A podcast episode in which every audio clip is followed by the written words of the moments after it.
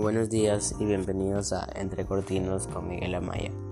Hoy hablaremos en este podcast sobre la contaminación del aire, así que no se pierdan este programa que estará muy interesante. Como sabemos, año tras año vemos que la contaminación del aire aumenta tanto por acciones poco responsables de las personas.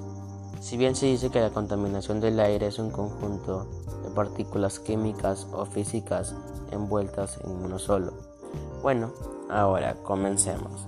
Contaminación del aire. La contaminación del aire es causada mayormente por el combustible, debido a que las personas le dan un mayor uso, como por ejemplo el humo que causan los carros, las fábricas y la quema de basura, ya que nosotros mismos lo originamos con nuestras actividades, como la explotación de recursos naturales o la transmisión de gases de efecto invernadero hacia la atmósfera.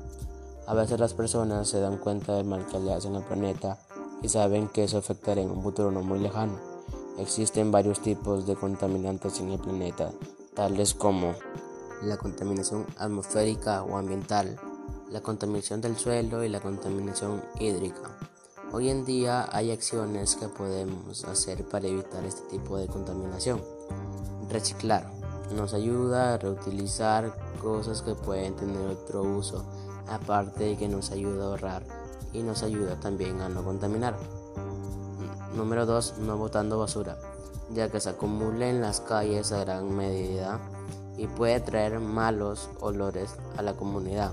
Número 3. No quemar basura, porque puede causar enfermedades respiratorias y alérgicas. Deteriora la capa de ozono y el medio ambiente. Número 4. El uso de bicicleta. Ayuda a reducir los niveles de contaminación.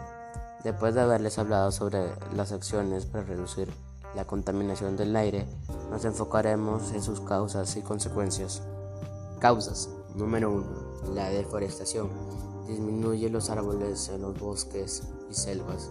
Número 2. Actividades humanas. Las actividades humanas han logrado importantes avances tecnológicos para mejorar la calidad de vida, pero ha tenido un importante efecto negativo en el medio ambiente. Número 3. Acumulación de basura.